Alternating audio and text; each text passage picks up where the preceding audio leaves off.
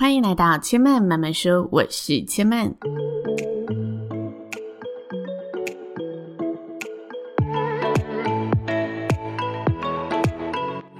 目前频道在 Apple Podcasts、Spotify、KKBox 以及 Google Podcasts 都听得到。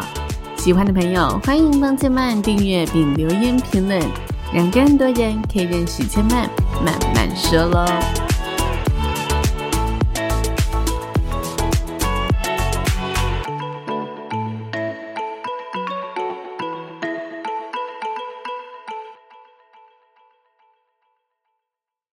你说话的样子就是你生活的样子。欢迎来到好好说话，好好生活这个系列呢，千曼会跟大家从日常谈话出发，聊聊不同的表达方式，开拓美好生活，就从好好说话开始喽。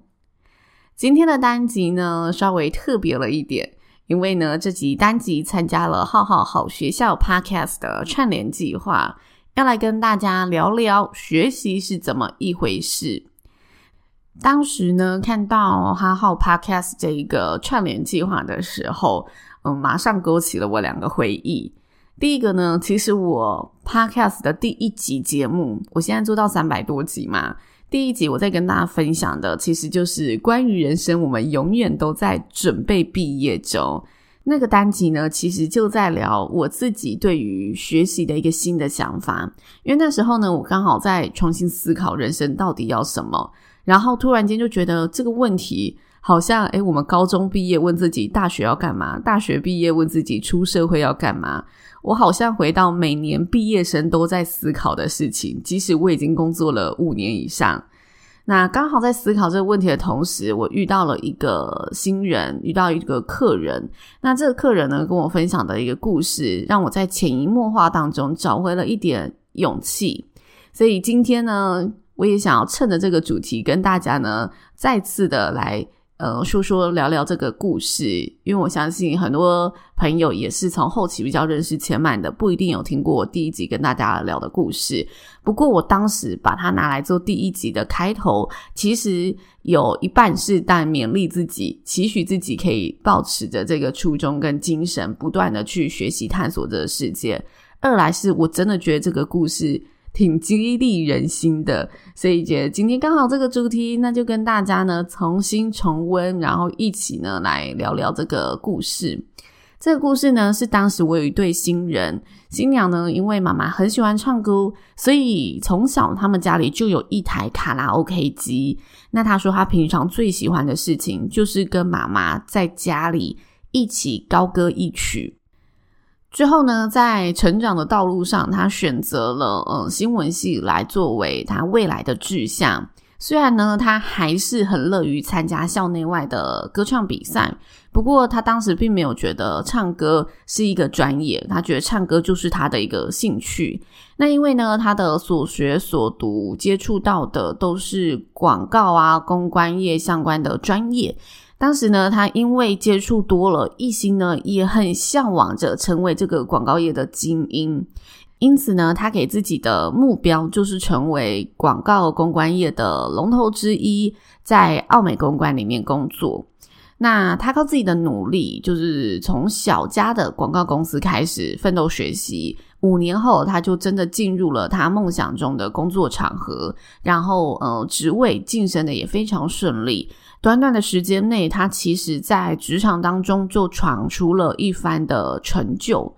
但是呢，嗯，公关产业其实就是非常忙碌、快节奏的工作环境嘛，这让他又不断的重新思考着：他这么忙碌、这么汲汲营营，他这个人生到底是在追求什么？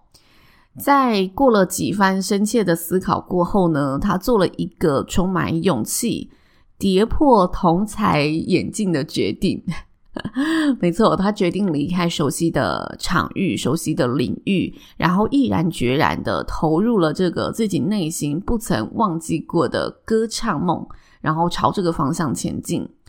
因此呢，他跟主管提出了这个想法，然后呢，就非常非常帅气的在离职单的原因栏里面写了：“嗯，追求梦想，这是他离职的原因。”他并没有经过任何其他的包装，他就是很单纯的想要宣告天下，我要去追求梦想了。那这四个字就是他从零开始的故事。他开始呢去找音乐老师，然后开始去找声乐老师学习唱歌、学习创作、学习乐器，往音乐人的路上迈进。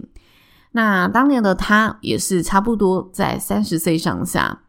记得当初呢，听完他的故事，我就觉得哇，充满敬佩。所以我当时呢，第一时间真的是用一种非常闪耀的眼神看着他，跟他说：“你真的太勇敢了。”但是他马上问我：“那你为什么会想要做主持人呢？”我就跟他讲说：“嗯，这其实也是一件我打从热爱的事情啊。”然后他就很温暖的告诉我：“那其实我们没有不一样，我们在做的都是一样的事情。”随后呢，我们就聊着聊着，聊了各式各样自己在呃经营自己梦想上面的一个旅程。那他就问我说：“诶，其实你为了主持做过了这么多的学习和呃，去挑战了这么多的比赛，在未来你还是会想要继续尝试吗？”那我就说：“当然会想啊，如果有机会，我都会去试。但是其实我心里隐隐约约会有一个声音告诉我说，如果这个过程能在学生时期就接触到，该有多好。”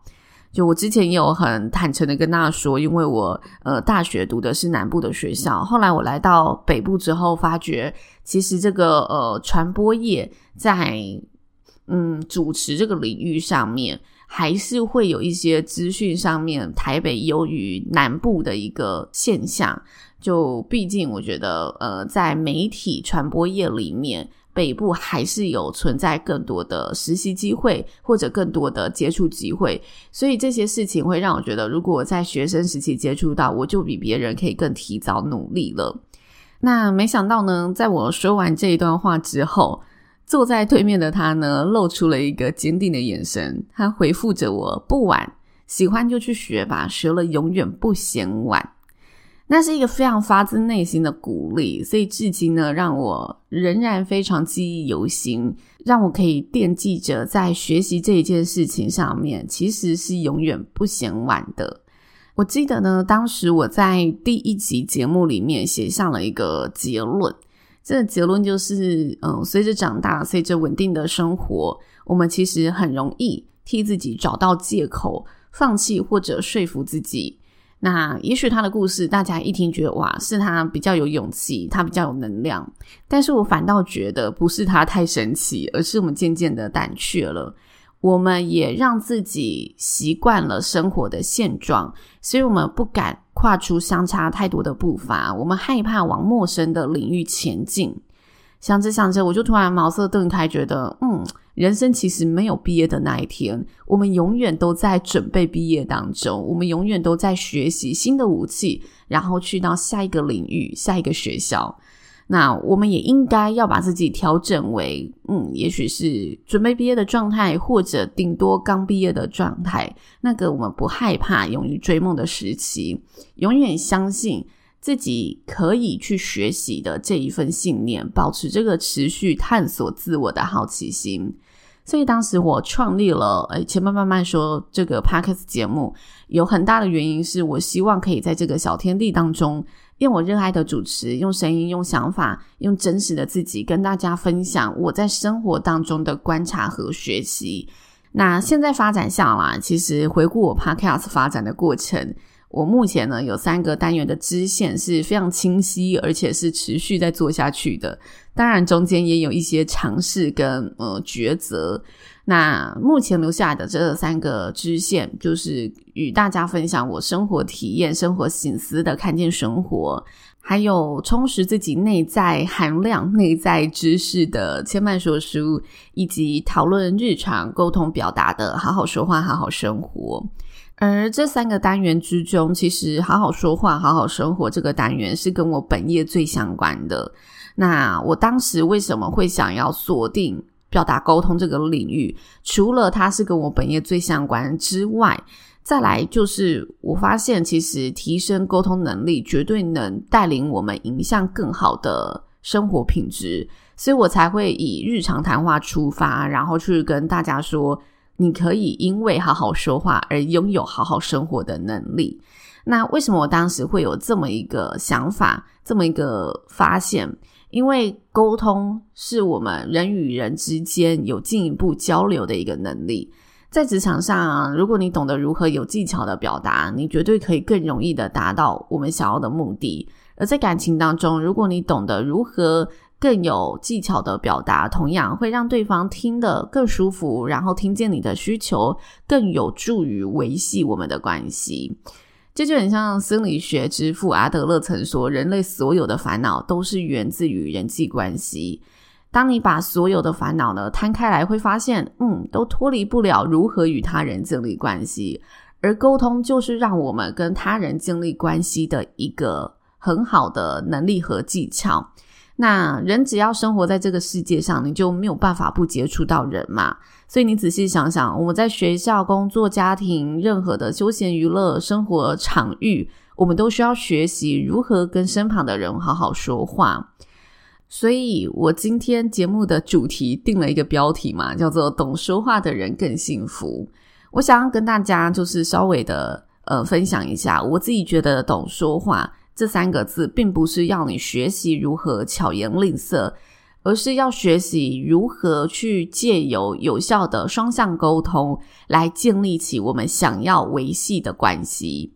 近几年呢、其实很流行单身交友配对的实境节目。在类似的节目当中，我们都可以从观众的角度、第三者的视角当中去发现沟通对于人们关系建立和发展的重要性。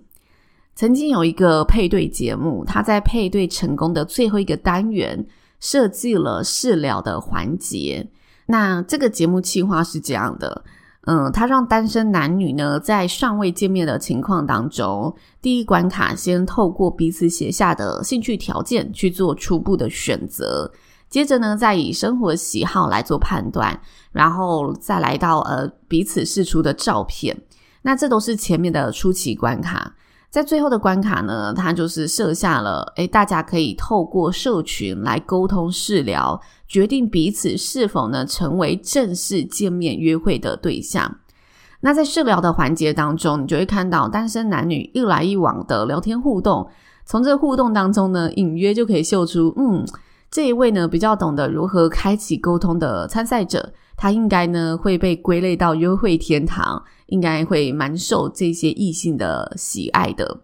而另外呢，嗯，总是令人觉得频频尴尬啊，不知道该如何继续下去的据点王，他应该是要落入失败的地狱了。那究竟造成他们登上天堂、落入地狱的这个关键又是什么？要如何沟通才可以真的串起友好的人际关系呢？今天竟然呢聊到了好好说话、好好生活的主题，也来跟大家分享几项，我觉得从日常生活当中就可以练习，一起创造出更好沟通环境的关键。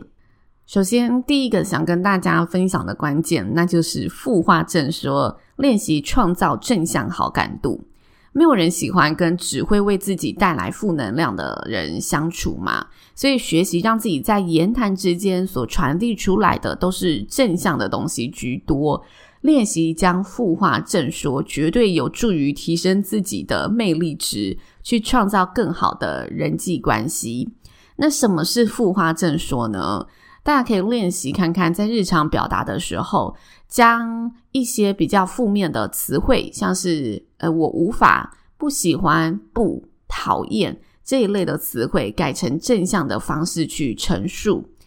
举个比较生活的例子来跟大家分享好了。像是呢，有时候我们跟朋友出游的时候，会发现，嗯，某些朋友他好像每次都不做功课，所以呢，你可能就会很直接的跟他讲说，你可以不要每次出门都不做功课，只靠朋友嘛？我们真的觉得很讨厌。那这个朋友他可能听到这句话会觉得有点受伤难过，因为很多时候我们会发现，那就是人跟人的相处关系嘛，就是你会帮我做好，我干嘛要做？人本来就会有这个惰性。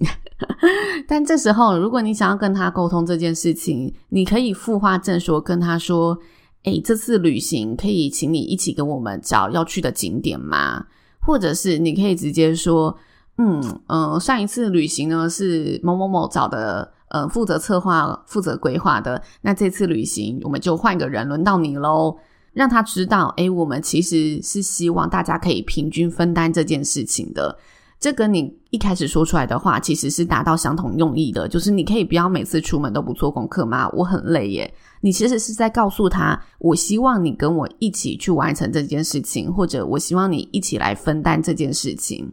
所以大家可以在各种场合当中去练习复画正说。将你原本想要的嫌弃、挑剔、批评给收起来，然后呢，又一起面对、一起去完成处理的角度发言，相信身旁的人一定会更喜欢跟你相处。毕竟没有人喜欢收到这一些嫌弃、挑剔、批评跟碎念，大家总是喜欢跟能为自己带来好能量的人相处，然后可以让自己感受到，嗯，我们是一起成长、一起前进的朋友在一起，这是每个人都会喜欢的选择。所以，练习复话正说，创造正向好感度，是我想要跟大家分享的第一点观察。再来，第二点观察呢，我认为是听出藏在言语背后的观点价值。其实我们说出的每句话都在传递着我们呃信仰什么，我们的观点是什么，我们喜欢什么，我们重视什么。而任何的对话其实都是从聆听开始，从对方提供给你的蛛丝马迹，去互相探究更深层的内在想法，进行更深层的交流，展现更深度的沟通。那某一次呢，我在一个访谈节目当中，我跟来宾聊着两性的爱情题嘛，这个话题一发不可收拾，来宾呢开始滔滔不绝的分享着自己，诶，从失败多次到正式脱单的经验。但其实呢，这个呃节目的主题是要跟大家探讨大众的两性关系相处，而非个人的一个恋爱史、个人的脱单史嘛。所以这时候呢，如何在不打断跟来宾聊天的兴致下，顺畅又无痕的转换话题的跑道，将话题拉回主题，是主持人常需要面临到的状况题。那这时候呢，正当来宾开心的说：“诶，其实让我正式脱单的女朋友，当初是她先主动向我示出好意的哦，告诉我她喜欢我，不过最后还是我追她的啦。”大家先听完这句话哈，你觉得你在这句话听到了什么内容？当时呢，听完这句话的我呢，就在脑子快速的诶去分析他这句话想要传递给我的东西。我发现他言谈中透露出两个讯息。第一个讯息，他想要告诉所有的听众，自己虽然单身已久，但是我的身价其实还不错的哦，所以还是有女孩会主动向我示爱。就像我自第一任的女朋友，即使我呢，哎，失败过很多次，这个女朋友还是主动来追我了。那第二个我听到的讯息就是，即使女性先向我主动示出好感，但是身为男性还是要当主动的那方，因为他强调，不过最后还是我追他的哦。所以呢，我顺着他的话问，诶，所以你觉得在两性关系当中，是男方主动还是女方主动？对后续的相处会有差别吗？我成功的呢，将这个话题转成更大的一个、更深层的一个价值观的讨论嘛，进行更进阶的一个探讨，而非继续围绕在这个话题里面，围绕在这个故事的表面。那在跟大家交谈的时候，尤其这种一对一的交谈的时候，我们更需要仔细的去聆听对方选择说出的每句话，才有可能创造更深层的连接。从他分享的故事和事件去听出藏在其中的观点，才有机会开启更进一步的交流。那通常在人跟人之间的对话当中，观点跟观点的交流理解，才可以让我们感觉到更靠近，感觉到这一段对话是更有意义的。就是我想跟大家分享的第二点，听出藏在言语后的观点价值。再来，最后我想要跟大家分享的，创造更好沟通环境的关键，就是永远要保留彼此交流的空间。在我们沟通交流的过程当中，替他人留后路，就等于替彼此的关系留下发展的可能性。大家呢，在平常逛街的时候，一定有遇过类似的店员，就是呢，你走进店家的时候，他很热情的跟你打招呼，很热情的向你介绍。但是呢，当你逛完一圈之后，想要呢离店再想想时，他可能就会立马变脸，整个笑容都垮下来了，连多说一句再见都不愿意，仿佛直接宣告：“嗯，这家店不再欢迎你喽，你最好呢不要再踏进这家店，浪费我的时间了。”那有时候啊，在对方的这种反应，然后这种语言冷漠之间，还会让客人自我怀疑。我想多考虑一下，是不是真的哪里对不起你了，然后产生一种内疚感。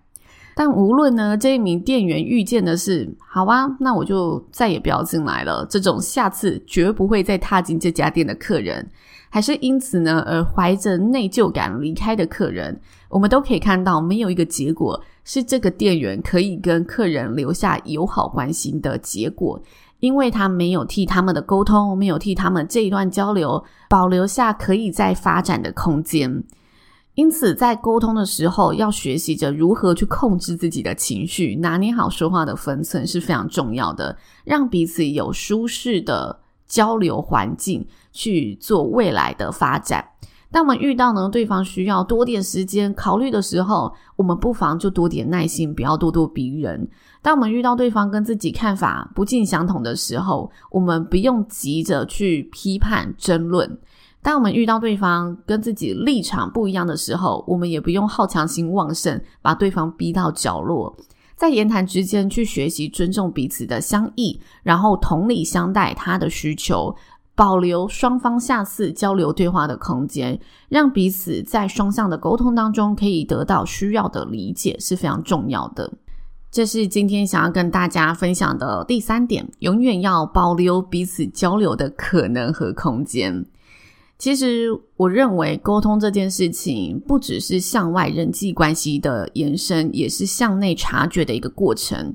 当我们呢，可以更静下心来去观察、聆听他人言语当中所透露的资讯和讯息，相对的，我们才更有可能同样静下心来，反向的看看自己言语当中所传递出来的那一些资讯，那其实都是一种无意识，你直接反映出你想法跟你信仰的一个过程和结果。那沟通让人与人之间拥有进一步交流的能力。透过良好的沟通、良好的交流，让我们得以了解彼此的性格，发现彼此的不同，尊重并且满足彼此的所需，进而串联起真的更加亲密的连结，更深层友好的友谊。懂说话的人更幸福。期待我们都可以从沟通交流当中创造出更圆满的人际。以上就是千曼今天的分享喽，喜欢的朋友欢迎帮千曼将节目呢分享给更多的好朋友。千曼慢慢说，下次再来听我说喽，拜拜。